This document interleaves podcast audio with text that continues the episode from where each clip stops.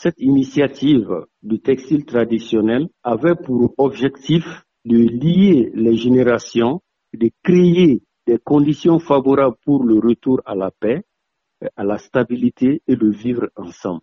Et aussi, ça pouvait profiter euh, à la reprise des activités du textile traditionnel qui était en voie de disparition. Donc voilà les deux éléments essentiels autour desquels le projet textile a été Nous attendons de ce projet beaucoup de choses. D'abord, c'est un projet qui a créé des emplois parce que les tisserands qui avaient abandonné le tissage ont été réinstallés à Djini et à Banyangara. Donc ça, c'est un, un avantage.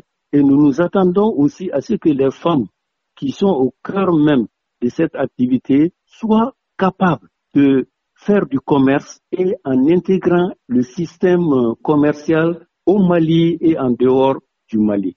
Donc c'est une activité qui a permis aussi euh, aux femmes d'être formées dans le domaine de la teinture, d'être formées dans le domaine du, du filage et de former beaucoup de personnes dans le domaine de l'inventaire.